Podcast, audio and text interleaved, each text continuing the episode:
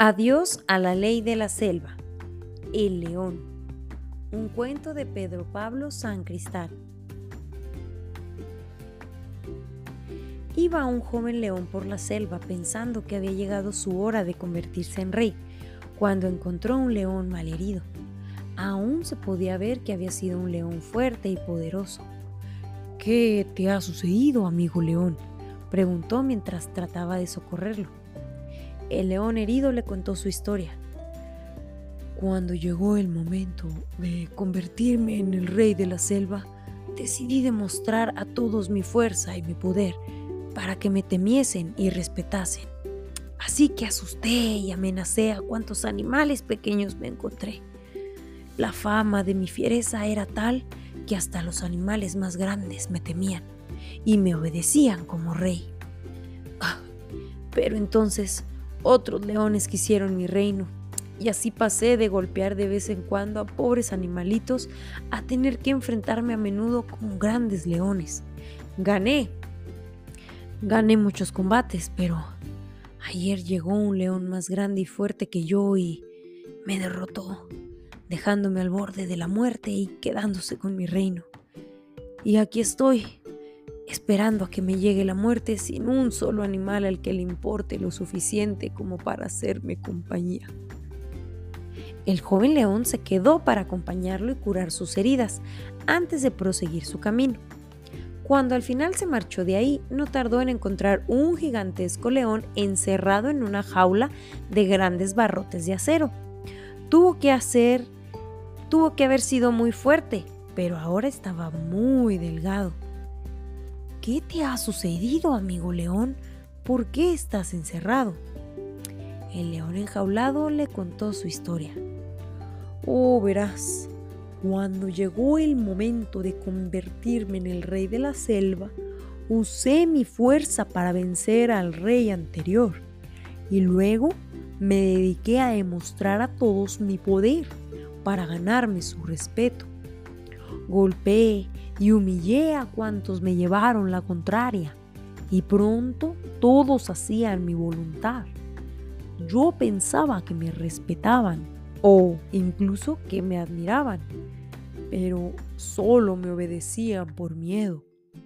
Me odiaban tanto que una noche se pusieron de acuerdo para traicionarme mientras dormía y me atraparon en esta jaula en la que moriré de hambre pues no tiene ni llaves ni puerta y a nadie le importo lo suficiente como para traerme comida. El joven león, después de dejar junto a la jaula suficiente comida para algún tiempo, decidió seguir su camino preguntándose qué podía hacer para llegar a ser rey, pues había visto que toda su fuerza y fiereza no le habían servido de nada a los otros dos leones andaba buscando una forma más inteligente de utilizar su fuerza cuando se encontró con un enorme tigre que se divertía humillando a un pequeño ratón. Estaba claro que ese tigre era el nuevo rey, pero decidió, decidió salir a la defensa del ratoncito. Déjalo tranquilo, no tienes que tratarlo así para demostrar que eres el rey. ¿Qué? ¿Quieres desafiarme, leoncito? dijo burlón y furioso el tigre. ¿Quieres convertirte en el nuevo rey? El león, que ya había visto cómo acababan esas cosas, respondió, No quiero luchar contigo. No me importa que seas tú el rey. Lo único que quiero es que dejes tranquilo a ese pobre animal. El tigre, que no tenía ninguna gana de meterse en una pelea con un león, respiró aliviado pensando que el león le reconocía como rey y se marchó, dejando en paz al ratoncillo. El ratoncito se mostró muy agradecido y a León le gustó tanto esa sensación que decidió que aquella podría ser una buena forma de usar su fuerza. Desde entonces no toleraba que delante de él ningún animal abusara ni humillara a otros animales más débiles. La fama de este león protector se extendió rápidamente, llenando aquella selva de animales agradecidos que buscaban sentirse seguros. Ser el rey de una selva famosa y llena de animales era un orgullo para el tigre, pero pronto sintió que la fama del joven león amenazaba su puesto. Entonces decidió enfrentarse a él y humillarlo delante de todos para demostrar su poder.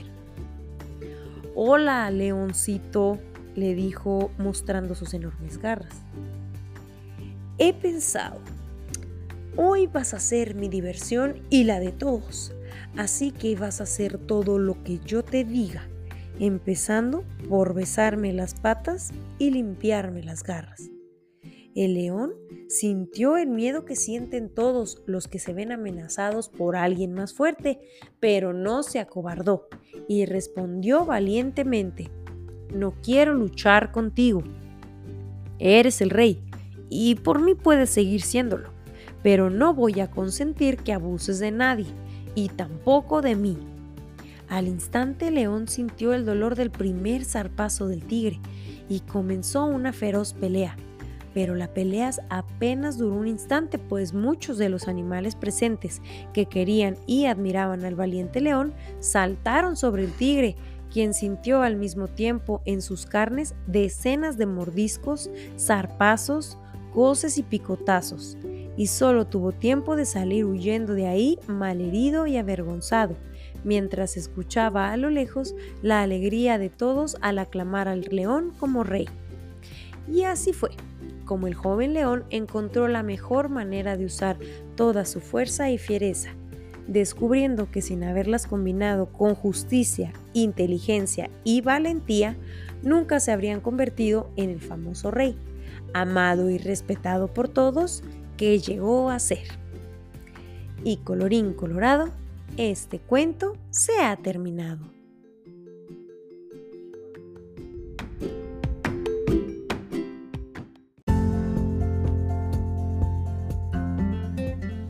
Si te gustó este cuento, déjanos un comentario en esta plataforma o corre a nuestro Instagram, arroba dicotencia, y dinos qué cuento te gustaría escuchar. Muchísimas gracias por pasar por la dicotencia. ¡Hasta luego!